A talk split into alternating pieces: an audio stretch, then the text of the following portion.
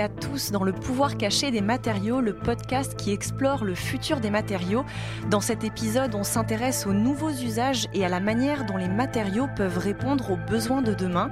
Avec la prise de conscience écologique, le déploiement de la 5G à horizon 2020 et la montée en puissance des objets connectés, sans oublier le développement des Fab Labs et des impressions 3D, il ne fait presque aucun doute que les matériaux de demain devront être écologiques, recyclables, adaptables en temps réel, connectés, rechargeables, bref, intelligent. Alors, de quelle manière les matériaux s'adaptent-ils à ces nouveaux besoins? Comment prendre en compte les attentes des futurs utilisateurs en amont de la conception des matériaux? Et finalement, quel rôle peuvent jouer les sciences sociales pour mieux appréhender les usages de demain et améliorer les propriétés des matériaux On en parle aujourd'hui en studio avec mes invités. Cathy Cotelon, bonjour. Bonjour. Vous êtes directrice du design et de l'expérience utilisateur chez Saint-Gobain Recherche Paris. Dominique Desjeux, bienvenue à vous. Bonjour. Vous êtes euh, quant à vous anthropologue, spécialiste de la consommation et professeur émérite à la Sorbonne Université de Paris. Merci à tous les deux d'avoir accepté notre invitation. Euh, alors avant de nous projeter vers l'avenir, j'aimerais juste qu'on regarde un petit peu dans le rétroviseur euh, pour voir de quelle manière les usages et les modes de vie ont pu déjà par le passé dicter l'évolution des matériaux qu'on connaît et qu'on utilise aujourd'hui. Est-ce qu'on a déjà des exemples d'innovations qui n'étaient plus opérationnelles et qui ont dû être améliorées euh, après une analyse euh, fine des usages. Cathy Cotelon le, rapport euh, que nous entretenons, donc nous, humains, avec les matériaux, n'est pas nouveau. Hein. C'est une histoire qui date, je dirais presque de l'âge de pierre, hein, est, la pierre est une matière.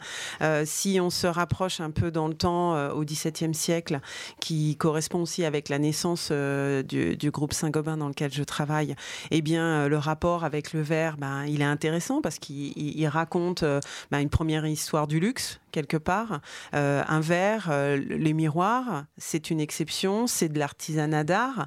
Euh, bah, ça génère des nouveaux usages. la notion de décoration peut-être un peu plus largement diffusée.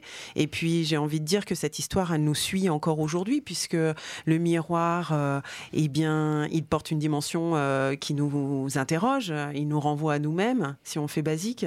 mais c'est aussi aujourd'hui quelque chose qu'on se réapproprie pour développer de l'interaction laisser des messages. Je pense que je suis pas la seule à laisser un post-it sur le miroir de l'entrée euh, de, la maison. Donc les matériaux derrière les objets, ils sont toujours là, ils sont toujours présents. Et les objets, c'est notre quotidien, c'est notre système matériel, donc euh, le lien est assez évident. Alors, euh, comme euh, dans ce podcast, c'est un peu euh, dis-moi ce que tu feras demain et je te dirai de quoi tu auras besoin, je vous propose d'abord qu'on essaie d'imaginer les habitudes, les tendances à venir à partir des signaux faibles qu'on peut constater aujourd'hui. A priori, nous serons plus connectés, plus mobiles, plus écolos aussi, je l'espère.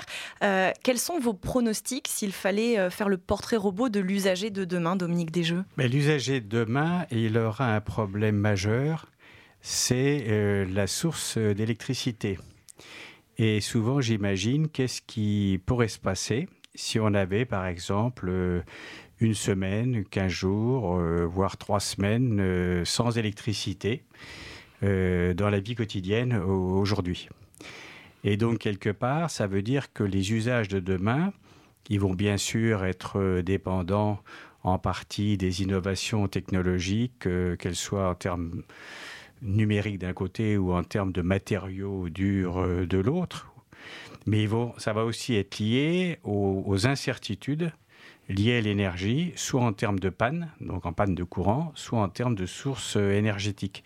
Donc ça veut dire qu'aujourd'hui, raisonner en termes de matériaux, que ce soit du verre, que ce soit du fer, que ce soit euh, du cuivre, qui est très important comme matériau, ça ne peut pas se faire tout seul il faut le penser avec tout le système d'usage euh, de ces matériaux. L'avenir de demain, il ne peut pas être simplement pensé en termes d'un objet ou en termes de matériaux, mais de tout le contexte, aussi bien lié à l'usage dans une cuisine ou un living que la géopolitique, que des mouvements sociaux, que des pannes de courant, et c'est ce qui rend extrêmement incertain les prévisions aujourd'hui. Cathy Cotelon, vous voulez ajouter quelque chose? Oui, alors du coup, j'amènerai un, regard aussi, euh, j'ai envie de dire, euh, créatif, euh, parce que dans l'histoire, j'ai envie de dire que les matières, elles, nous ont aussi amené à nous comporter autrement. Je pensais par exemple aux matières plastiques dans le mobilier, s'avachir, avoir des attitudes différentes. C'est aussi ce que nous propose la technologie. Donc, euh, pour compléter ce que, ce que disait euh, Dominique, ce que je trouve intéressant, euh, peut-être, c'est le, regard qu'on peut aussi porter au travers de, ces matières, c'est-à-dire elles sont à la fois des technologies qui demandent en effet un certain nombre d'investissements pour les transformer, mais peut-être qu'on peut aussi les regarder non pas dans l'intelligence, comme vous l'avez présenté en, en introduction, mais aussi comme des matières qui sont vivantes, peut-être, des matières qui vont aussi, elles, nous redonner peut-être quelque chose. Donc, euh, exemple euh, qu'on commence à, voir euh, se dessiner aujourd'hui dans l'architecture, on peut considérer aujourd'hui que la façade végétalisée est un défi technologique. Mais on, peut aussi regarder ça autrement. On peut aussi dire que cette façade végétalisée, elle amène l'attention des occupants sur d'autres enjeux qui, peut-être jusqu'à maintenant, ils s'en sentaient peut-être pas complètement concernés parce que enfermés euh, dans leur bâtiment avec leurs fenêtres, leurs volets. Donc à partir du moment où on ramène de la vie en façade, bah, ça veut dire qu'on invite, j'ai envie de dire, à une interaction aussi qui est nouvelle.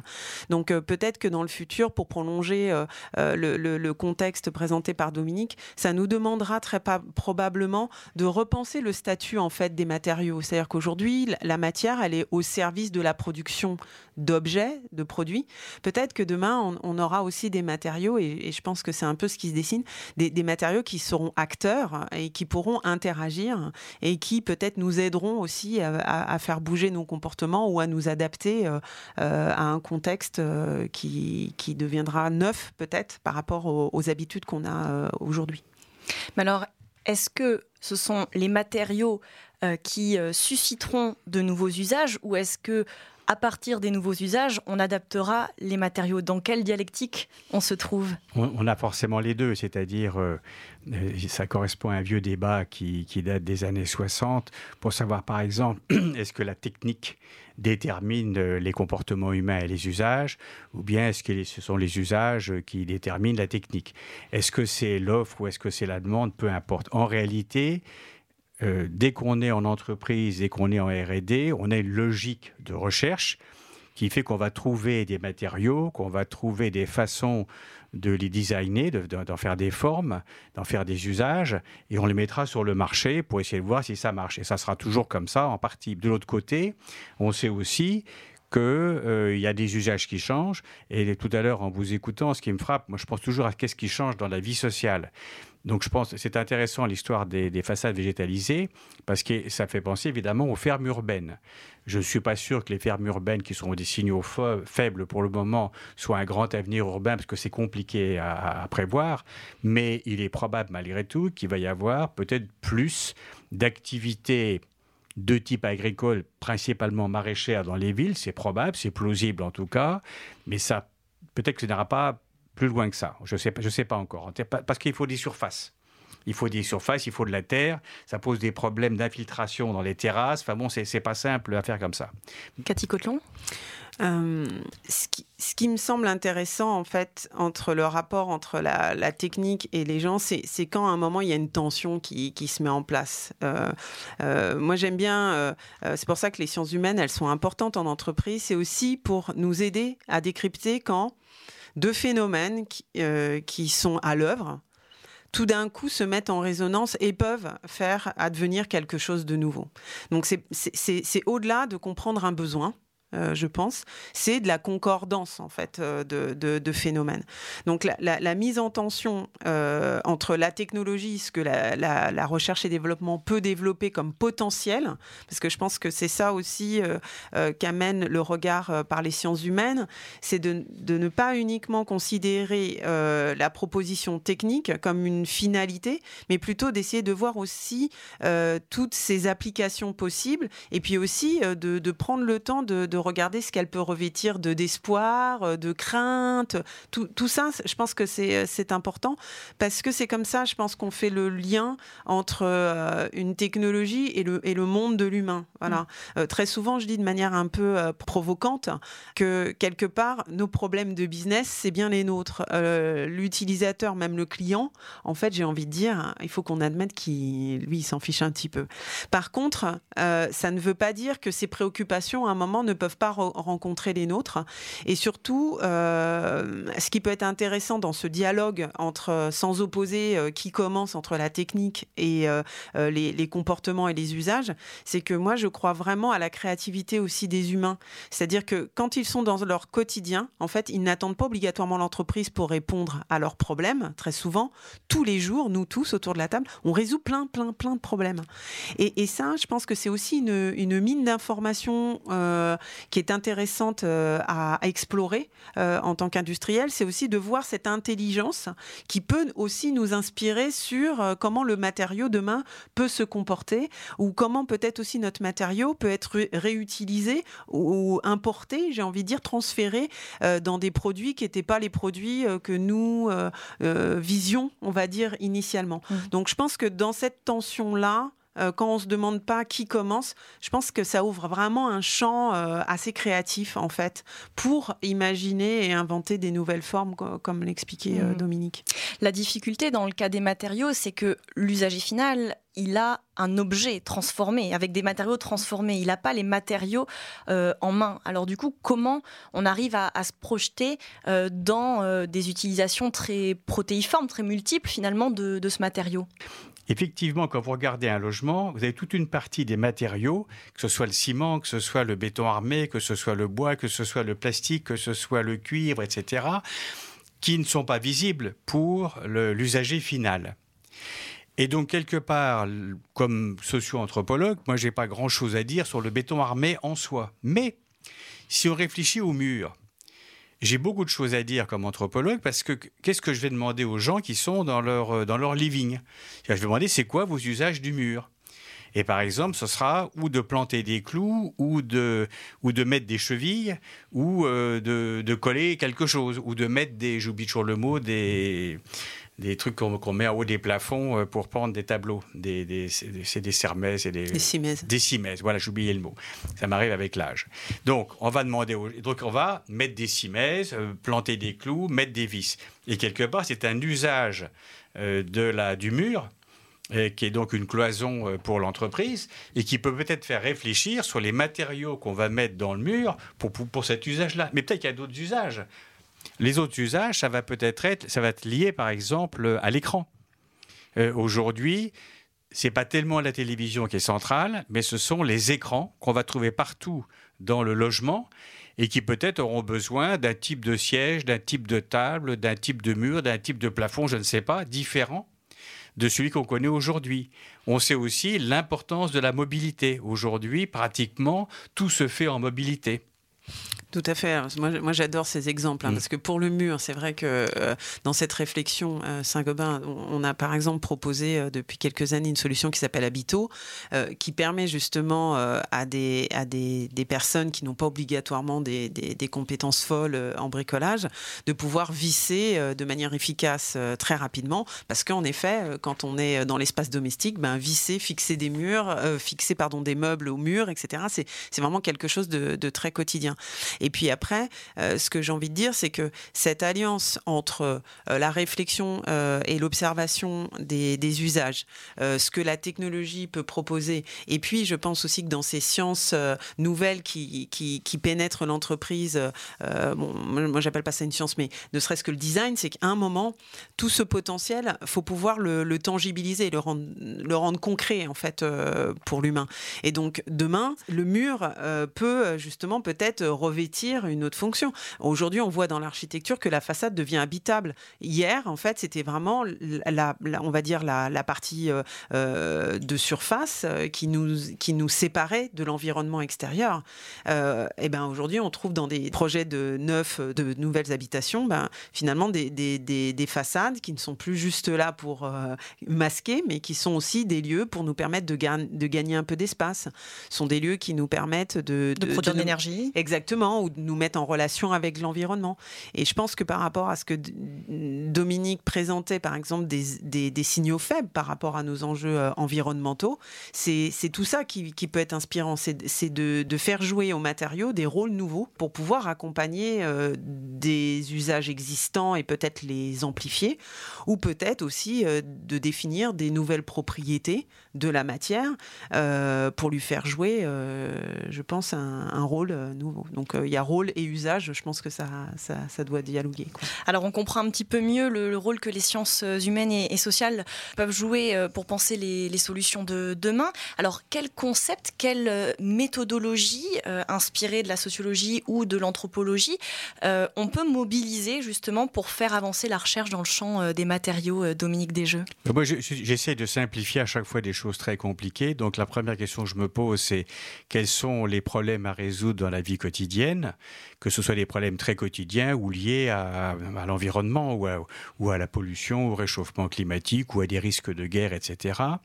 Deuxième question que je me pose, c'est euh, est-ce que le problème relève plutôt dans la vie sociale d'un problème d'une dimension matérielle je pense que quand on parle de bricolage, on est vraiment dans le matériel, mais aussi est-ce que ça relève d'une dimension sociale, la famille recomposée ou la famille tout court, du reste, hein, toutes les interactions sociales. Et troisièmement, quelle est la dimension en termes de ce qu'on appelle de symbolique et d'imaginaire, en termes de symboles, en termes de mythologie, euh, tout ce qui va donner finalement du sens au social et au matériel. Et puis troisièmement, je me pose la question, euh, à partir de ces trois dimensions matérielles, sociales et symboliques, quelles sont les contraintes? Qui sont toujours des potentialités pour moi. Quelles sont des contraintes qui font qu'un nouveau matériau, euh, une nouvelle forme de logement, une nouvelle forme de mobilité, une nouvelle forme de, nouvelle façon de faire les courses, euh, à quoi ça va se heurter dans la vie quotidienne? Alors si je prends les, contraintes matérielles, ben, j'aurai toujours euh, une question de temps, une question d'espace, une question de prix et surtout une question de système d'objets. Je regarde toujours, est-ce que ce, ce nouveau matériau ou ce nouvel objet, dans quoi il rentre euh, et qu'est-ce qui fait qu'on va pouvoir l'utiliser ou pas? Si je prends le système euh, social, euh, qui est plus ma, j'allais dire mon cœur de, de, compétences, et là je vois toujours des choses, et c'est à peu près partout les mêmes, c'est la question de l'apprentissage. Est-ce que le nouveau matériau qu'on va inventer va me demander un long apprentissage pour l'utiliser? Ou bien, deuxième question que je me pose, est-ce qu'il n'y a pas des normes sociales qui vont être pour ou contre ce nouveau, euh, ce nouveau matériau?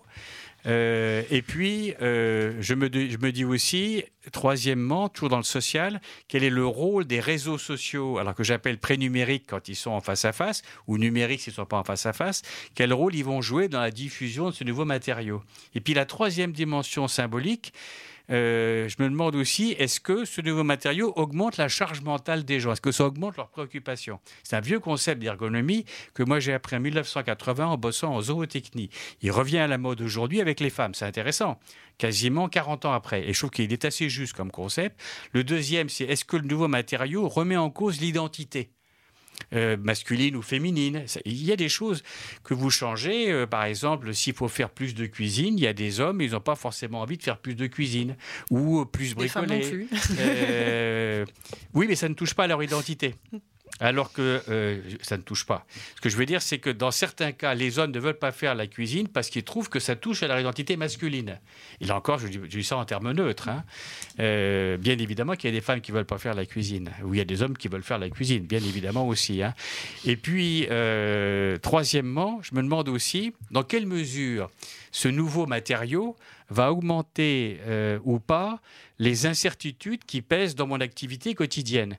Donc, oui, ces 10 contraintes, j'en ai mis 10, on aurait pu en mettre 12, on aurait pu en mettre 6, peu importe, mais elles sont assez opérationnelles parce qu'elles me permettent de comprendre au feu et à mesure du, de la diffusion d'une innovation, qu'est-ce qui fait que les gens vont l'adopter, pas l'adopter, la transformer, euh, l'éliminer, sélectionner, euh, faire un tas de choses avec qui n'étaient pas prévues au début. Et souvent, j'ai remarqué, qu'un matériau nouveau ou un objet nouveau ou une invention nouvelle marchait bien quand elle pouvait être réinterprétée dans son usage par les gens qui l'utilisaient. Cathy Cotelon, est-ce que vous pourriez euh, nous parler d'un projet sur lequel vous travaillez en ce moment avec vos équipes, qu'on se rende compte justement du rôle des sociologues, des designers chez un industriel euh, comme Saint-Gobain? Tout à fait. Alors, du coup, je vais faire le lien entre un projet et puisque la question aussi précédente qui était sur les outils. je pense que dans une entreprise comme la nôtre, le quotidien pour nous, c'est notre laboratoire. C'est-à-dire, euh, on mène une recherche, mais qui est une recherche vraiment appliquée et qui est une recherche ancrée euh, dans, la réalité. Et ça, l'entreprise, souvent, euh, elle elle n'a pas accès, en fait, à, ce qui se passe dans la réalité de la camionnette de l'artisan. Elle n'a pas obligatoirement accès à la réalité d'un processus d'achat chez le roi Merlin, de la famille, etc. Comment ça se passe. Alors, souvent, je dis ça, c'est pas très joli comme terme, mais en vrai, en vrai, comment ça se passe? Et, c'est là où, euh, dans nos projets, on essaye euh, à tous les moments de pouvoir ramener cette réalité-là pour la faire dialoguer avec la réalité de l'industriel que nous sommes et de voir euh, si à un moment, voilà, ces tensions un peu fructueuses, elles s'opèrent, comment elles s'opèrent et comment à un moment on peut dénouer ça. Donc ça, c'est vraiment une première chose. C'est voilà, observer, interviewer. Dominique en a parlé, mais c'est vraiment penser le projet, penser l'innovation en étant dans la réalité des personnes pour qui on conçoit. Donc ça, euh, c'est pas que de l'empathie parce que ça, c'est aussi des mots qui sont très à la mode, mais c'est vraiment d'avoir euh, développé une conscience. Euh, cette conscience, ensuite, faut pouvoir la développer aussi dans, bah, dans l'écosystème des parties prenantes dans l'entreprise. C'est-à-dire qu'on peut pas être tout seul à être conscient de la réalité de nos utilisateurs. Ça doit être quelque chose de partagé. Donc souvent aussi, je dis, le client, c'est pas uniquement l'objet du marketing en fait. C'est, euh, il doit être au cœur. C'est comme ça que moi j'interprète cette notion aujourd'hui très à la mode, qui est de, mettre au centre. C'est pas juste d'être focalisé tout le temps sur euh, le, besoin du client, mais c'est qu'en fait il doit être, il doit être dans les occupations et dans les préoccupations de, tous les acteurs euh, du projet. Un, exemple hein, que je trouve intéressant, c'est un projet qu'on a présenté au salon Batimat l'année dernière, qui impacte la technique de, finition de façade pour les bâtiments. Finir un bâtiment, c'est euh, plein de corps de. Quoi, c'est pas des corps de métier, mais c'est différentes tâches, c'est différents professionnels euh, qui passent les uns après les autres. Et vraiment, euh, comme l'expliquait Dominique, nous, nous avons inventé un, un système qui, qui permet en fait d'imprimer sur la façade des motifs. Là, on pourrait se dire, bah, rien de, bien extraordinaire. Sauf qu'on s'est rendu compte, justement, en étant dans la réalité de l'artisan, vous parliez des, contraintes quelque part à l'adoption, qu'on changeait le geste métier. Dans l'artisanat, toucher au geste, c'est vraiment toucher à l'identité. Comment on fait? Est-ce que ça veut dire que pour autant la solution n'est pas intéressante? Ou est-ce que justement dans nos solutions, on a dans notre solution, on a la possibilité quelque part, je ne sais pas moi, euh, d'aider le professionnel à moderniser son travail et donc en avoir une nouvelle image? Parce que voilà, sans rentrer dans le détail, euh, mais c'est vrai que les métiers de l'artisanat, euh, du bâtiment par exemple aujourd'hui peinent à, à, avoir un écho favorable par exemple auprès des jeunes. C'est vu comme des métiers un peu difficile, euh, fatigant, etc. Donc, est-ce qu'à un moment, par nos solutions techniques, on n'aide pas aussi euh, euh, à, travailler une perception différente aussi de, son propre métier? Et les sciences humaines, elles étaient vraiment au cœur du projet dans l'aller-retour. Parce que pour comprendre la perception et puis le décoder, c'est-à-dire que quand on met dans les mains d'un utilisateur quelque chose de nouveau, il va raconter comment il le perçoit, mais il faut une oreille pour être capable de le faire parler et une oreille qui sait, qui décrypter en fait ce qui est dit. Parce que très vite, on peut se dire, bah non, ça marche pas en fait. Donc c'est important de, comprendre ce qui relève euh, d'une problématique technologique, de ce qui relève d'un... Alors nous, on parle de verrou non technologique. Euh, voilà. Euh, et puis de pouvoir le projeter. Parce que si, en effet, cet objet arrive à être projeté dans le quotidien et dans les routines de euh, notre artisan, eh bien dans ces cas-là, on, s'aménage, on va dire, euh, des, peut-être une plus grande chance d'être adopté. Et là, je ne parle pas des enjeux de prix qui, vont venir aussi euh, compléter la perception globale de l'offre, les enjeux de, de, coûts d'industrialisation, etc., qui sont aussi présents. Mais quand on va à la rencontre de nos utilisateurs, on a justement besoin d'outils d'enquête, d'outils d'investigation, d'outils d'écoute, et je parle d'outils méthodologiques, hein, qui nous permettent justement d'aller plus loin pour comprendre ce qui n'est pas obligatoirement dit, corréler ce qui est vu avec ce qui est dit. voilà, donc les sciences humaines, pour ça, elles sont très puissantes. Hein.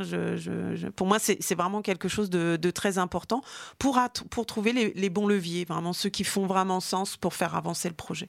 Alors, euh, la porosité entre euh, les sciences sociales et les sciences euh, dures, si je puis dire, est quelque chose d'assez récent, du moins en, France, parce que dans le milieu anglo-saxon, c'est déjà plus courant. ce changement de regard, ce changement de paradigme n'est pas toujours facile à faire accepter. À votre avis, comment on favorise justement des synergies entre industrie et sciences sociales dans les années à venir? Dominique Desjeux bah, c'est vraiment une question euh, que je trouve passionnante et, compliquée parce que c'est une question humaine. J'allais dire de façon un peu paradoxale, pour favoriser une meilleure coopération entre sciences humaines et sociales et puis l'entreprise, il faut probablement que les gens qui ont été formés aux sciences humaines baissent un peu leur, euh, leur ego et leur narcissisme et ne croient pas qu'ils ont la solution à tout. Et ça demande beaucoup de temps. Moi, je travaille là-dessus depuis 50 ans. J'y arrive à moitié, mais je pense qu'on peut y arriver quand même. Et euh, on arrive à comprendre, par exemple, que si on ne nous écoute pas, mais on n'est pas les seuls pas parce qu'on est sociologue ou anthropologue qu'on ne les écoute pas, c'est que chacun est dans son métier et a toujours du mal à écouter d'autres logiques. Donc ça veut dire aussi qu'il faut qu'au niveau de l'entreprise et disons de l'université, en tout cas sur ses marges, on ait des endroits où on puisse discuter de façon relativement neutre pour faire parce qu'il faut croiser parce qu'il faut croiser les regards. Je, ne vois pas de solution aujourd'hui qui ne serait que chimique, que biologique, que sociologique, que physique, que je sais pas quoi encore. Ça me paraît impossible ou qu'économique. Euh, il faut absolument arriver à les croiser, mais pour arriver à les croiser, il faut qu'il y ait une ambiance, un sentiment de confiance que quand on va parler, on va pas se faire traiter de, tous les noms, soit par le sociologue, soit par le, par le chimiste, soit par je sais pas qui encore. Il faut créer une espèce de climat de confiance qui fait qu'on va pouvoir échanger. Et si on arrive à échanger chacun sur là où il est compétent, point, et non pas parce qu'il est un surhomme ou un, ou un dieu tout-puissant, mais là où il est compétent, je pense qu'on arrivera à faire des choses en sachant que c'est plus compliqué de faire ça en entreprise, j'allais dire, que pour l'université, parce qu'à l'université, au fond, on n'a pas beaucoup de de contraintes. Euh, je, peux, transgresser, je peux dire des choses pas tout à fait conformes, euh, j'aurai toujours mon boulot. Mais si je suis en entreprise, je ne peux pas dire n'importe quoi parce que je suis sous, par exemple, la contrainte de mon budget de ma RD, ou la contrainte de mon budget de ma fabrication, ou la contrainte de mon budget du marketing.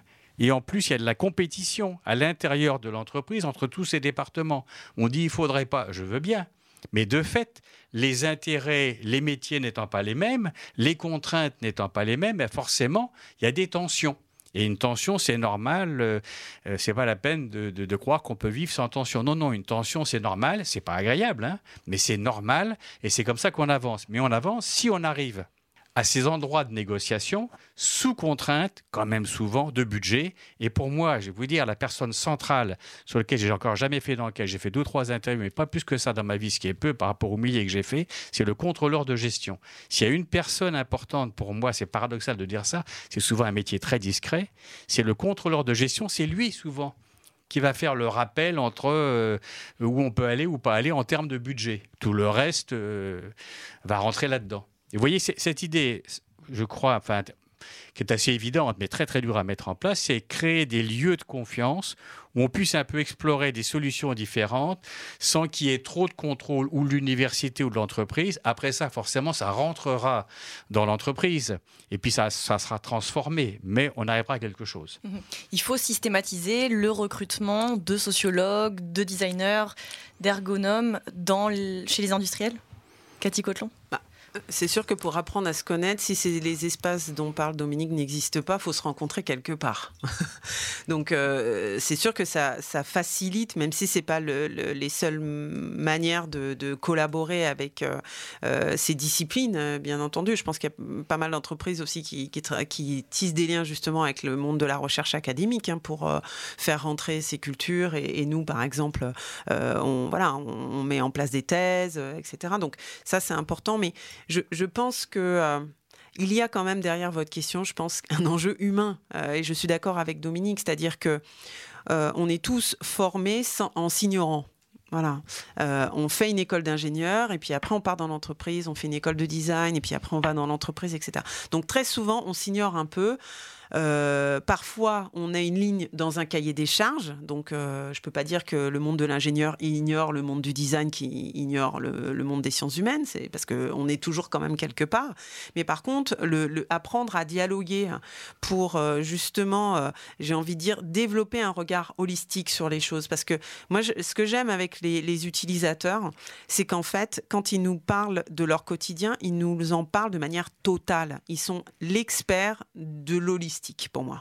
C'est-à-dire qu'à un moment, quand on parle d'un verre, et ça revient à ce que disait Dominique, ils vont pas le décorréler euh, du moment de convivialité euh, qu'il. Voilà. Vous c'est un tout. Voilà. Et nous, en fait, quand on est formé, on est formé à une partie du tout. Voilà. Donc pour l'entreprise, l'enjeu, c'est d'être à l'aise à reconstruire ce tout-là, euh, à en voir aussi euh, la valeur qui est, qui est apportée. Donc pour moi, ça, demande, et ça, c'est des, des, choses qui se font, euh, je pense, plutôt bien chez Saint-Gobain, c'est ben, du coup de partager, je pense, un regard sur ce qu'est un utilisateur, ce qu'est un humain. et puis aussi, c'est de, de, prendre le temps de, de regarder aussi différemment nos solutions matériaux, voilà, qui peuvent être des fois un isolant. Mais moi, j'aime beaucoup quand on travaille avec certains de, de nos moniteurs euh, qui sont des experts de, la pose de laine de verre, et eh bien en fait, euh, quand ils parlent de la laine de verre, ils en parlent euh, sensoriellement voyez Ils parlent du rapport, du, fait que ça gratte, etc.